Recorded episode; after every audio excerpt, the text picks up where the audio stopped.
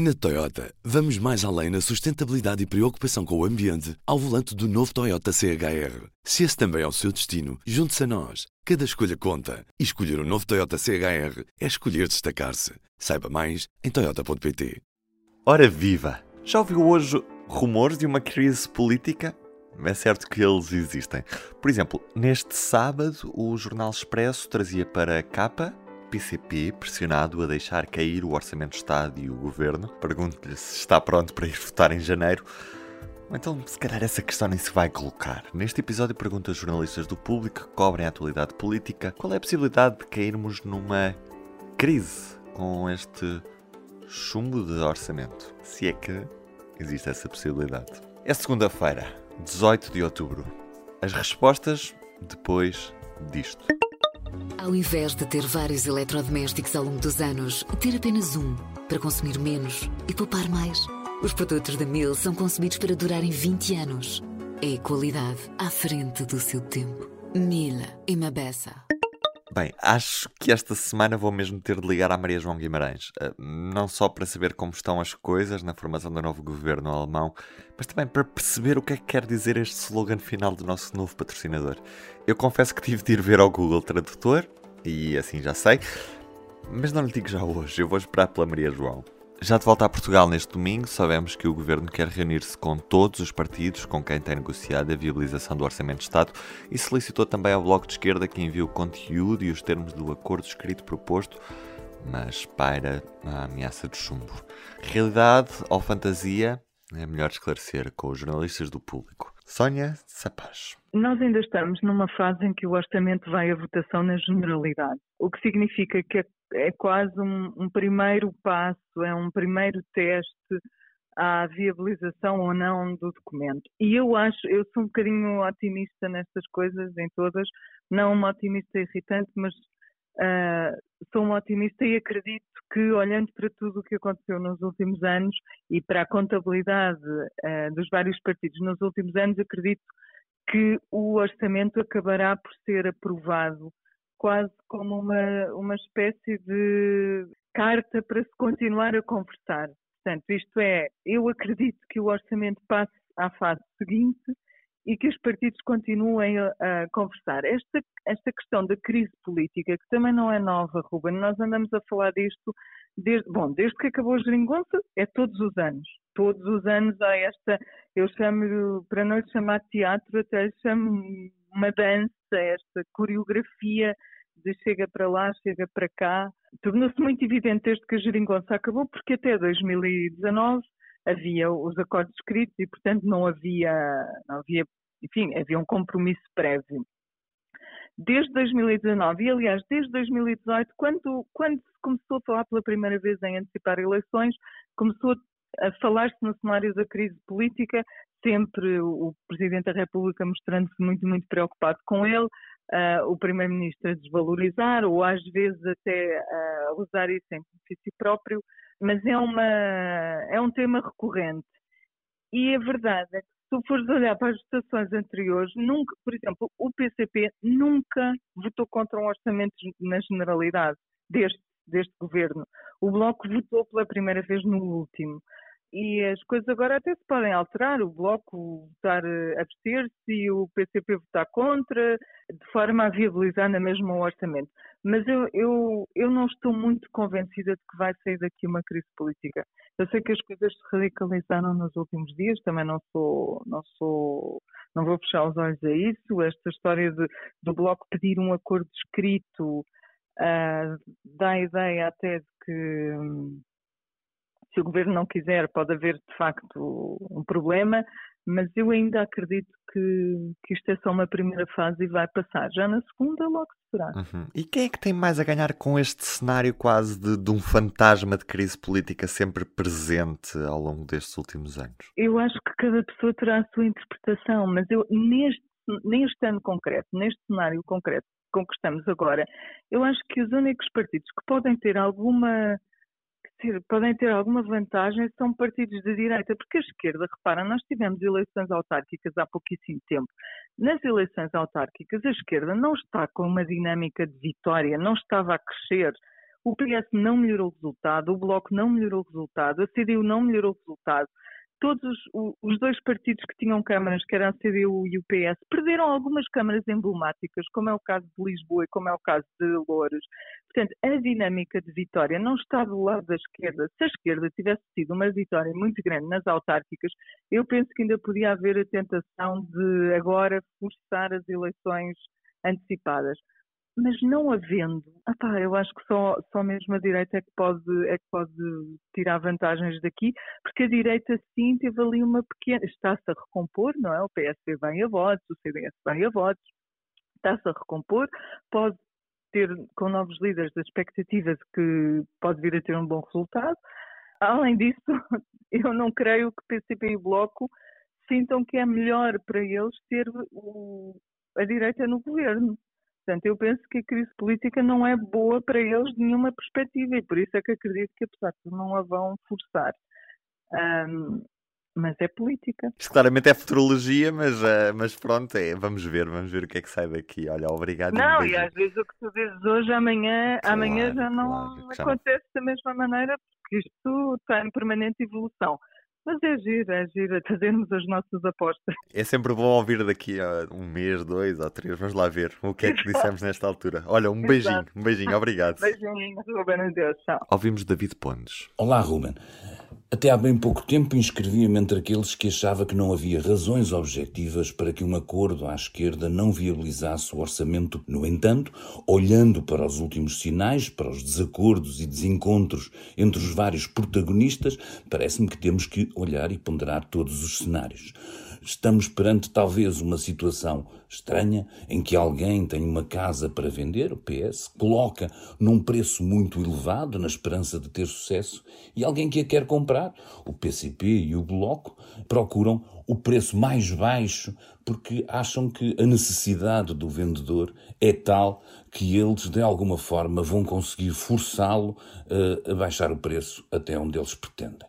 O que pode acontecer, como acontece às vezes na nossa vida do dia a dia, é que vendedor e comprador não se consigam encontrar no meio termo a tempo suficiente para levar o negócio pela frente.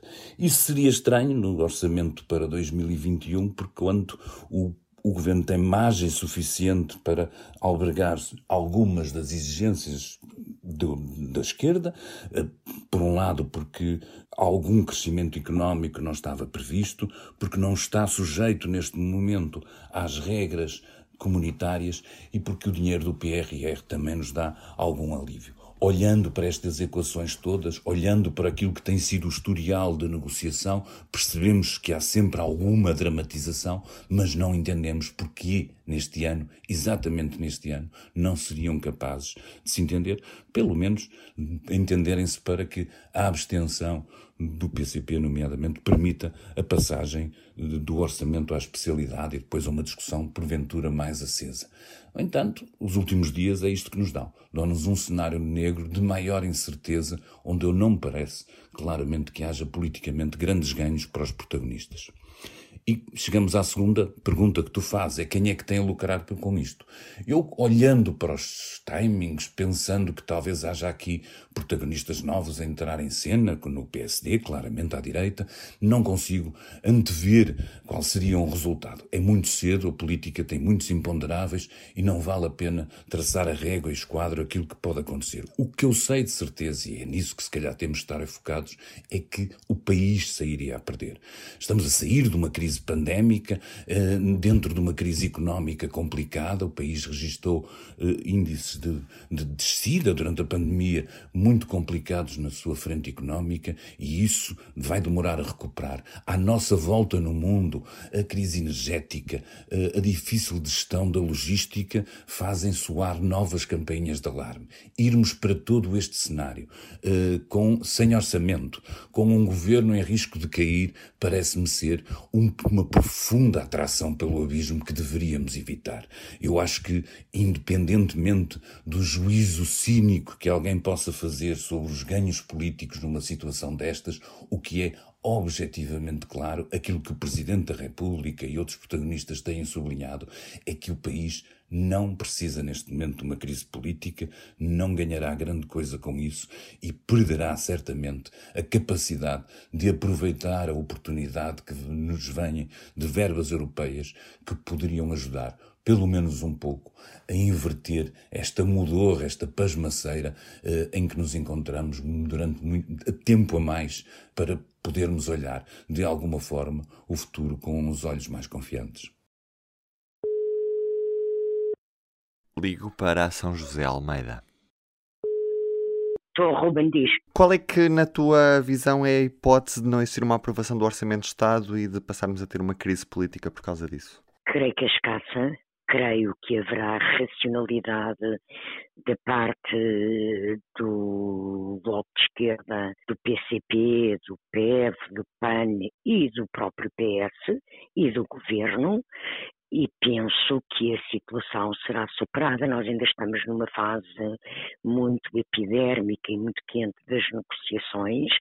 O BE fez uma exigência eh, de um acordo escrito, que o governo este domingo respondeu eh, dizendo que então digam os conteúdos do acordo escrito, e penso que, embora o Bloco tenha dito que já tinha feito as propostas no início de setembro, que haverá uma aproximação entre ambos e haverá negociações, ainda falta mais de uma semana para a aprovação na generalidade, e penso que até, até esse momento, até dia 27 de outubro, haverá a oportunidade de haver acordo inclusive entre o governo e o, e o Bloco, eh, com um acordo escrito. Além disso, eh, penso que o governo tem uma oportunidade aqui de tentar negociar um acordo que inclua até o próximo orçamento com o Bloco, não é?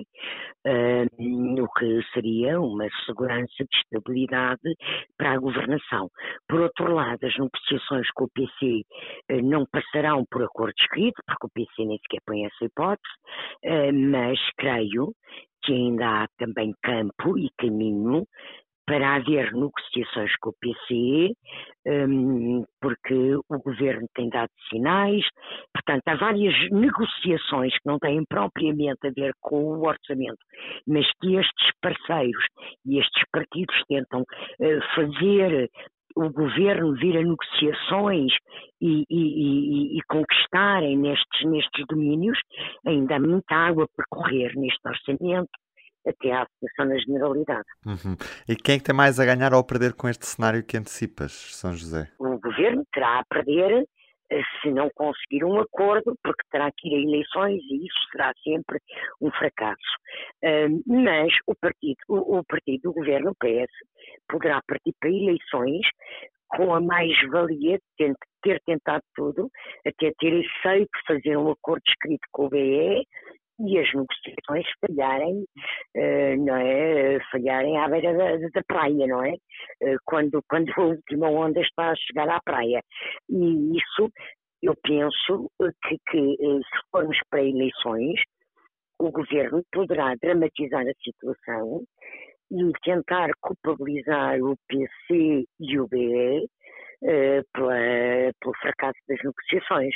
Acho que é sempre um exercício difícil que poderá penalizar quer o BE, quer o PC. Uh, eh, beneficiar, beneficiará ambos, uh, ou os três, beneficiará o governo, uh, beneficiará o PC e beneficiará o BE.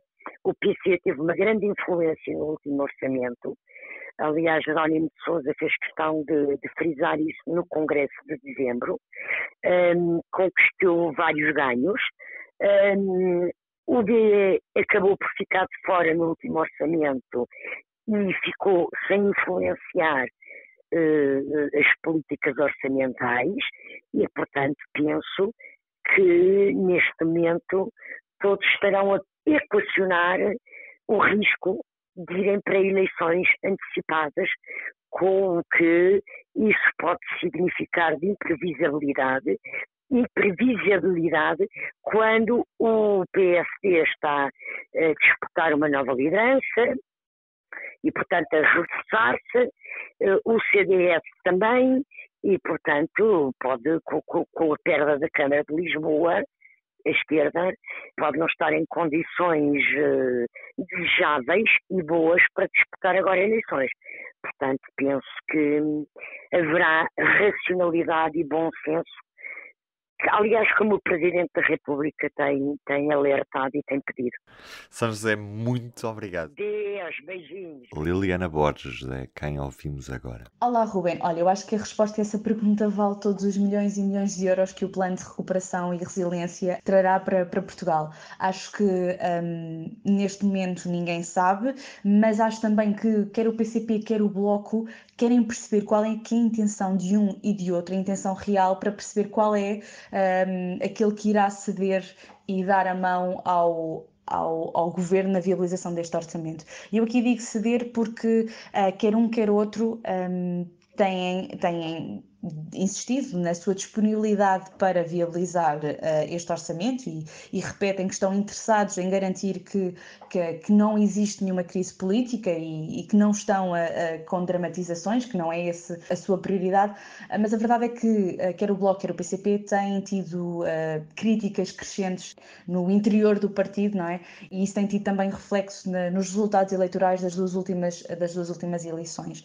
E há aqui outros sinais que eu acho que é preciso uh, terem atenção. Quando dizemos que, que desde sempre, ou pelo menos desde nesta segunda legislatura, uh, não tanto na primeira, em que havia um acordo um, ehm, formal da, da Regina Gonçalves que dava uma estabilidade diferente aqui à, à maioria parlamentar de esquerda, ainda que, ainda que se diga que há sempre esta tensão e que uh, todos os anos há muitas críticas e que o orçamento acaba sempre por ser viabilizado, a verdade é que é a primeira vez que os dois principais parceiros anunciam um voto contra contra ao mesmo tempo. E, e, isso por si já é um sinal de que as coisas podem mesmo ser diferentes.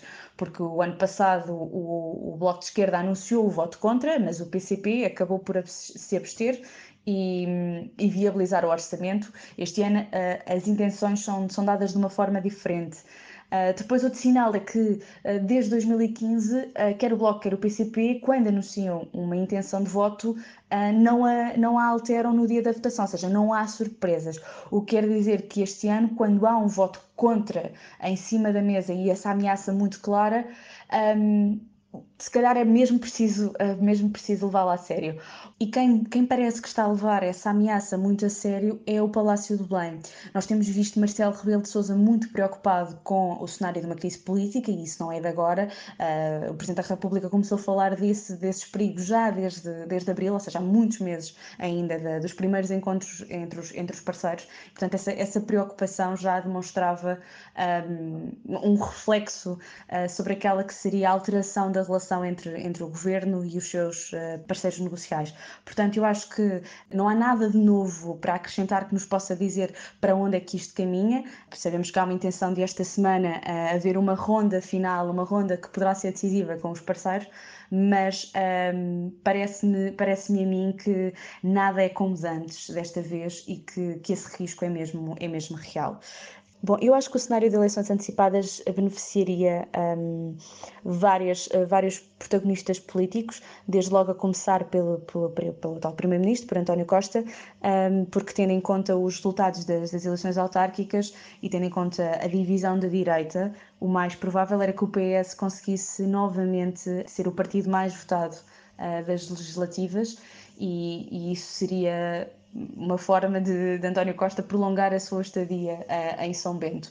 Por outro lado, um, Rui Rio também poderia beneficiar de umas eleições antecipadas, porque vê a sua liderança a ser desafiada uh, por Paulo Rangel e o facto de havia, haver, existir esta ameaça e esta possibilidade de, de novas eleições uh, legislativas, isso poderá ser o suficiente para que Paulo Rangel uh, perca força neste desafio à liderança que faz a Rui Rio um, pois poderá haver alguma base uh, entre, os, entre os sociais-democratas que fica assustada com a ideia de enviar alguém que nunca, que nunca foi líder de, de, do PST, portanto, enviar um recém-líder para novas eleições legislativas e por isso prefira uh, optar por alguém já com essa experiência. E aqui Rui Rio conseguiria novamente uh, candidatar-se a mais umas eleições legislativas depois, por outro lado, é preciso também olhar para, para o Chega e para a iniciativa liberal, aqui mais o Chega, que provavelmente veria a sua representação parlamentar aumentar, tendo em conta os resultados mais recentes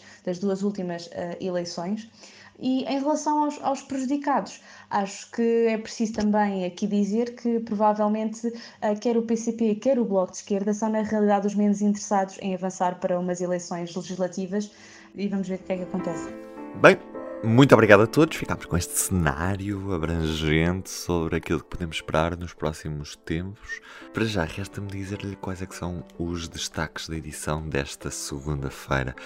No público vamos estar muito atentos àquilo que são as medidas de Carlos Moedas. Temos também notícia de que há um novo operador interessado em operar o eixo ferroviário Braga, Porto, Lisboa, Faro e vai operar com carruagens espanholas. Resta saber se as regras da concorrência o permitem. Ainda desta noite a vitória à primeira volta do candidato de centro-esquerda, José Maria Pereira Neves, em Cabo Verde, ele que reuniu 51,5% dos votos.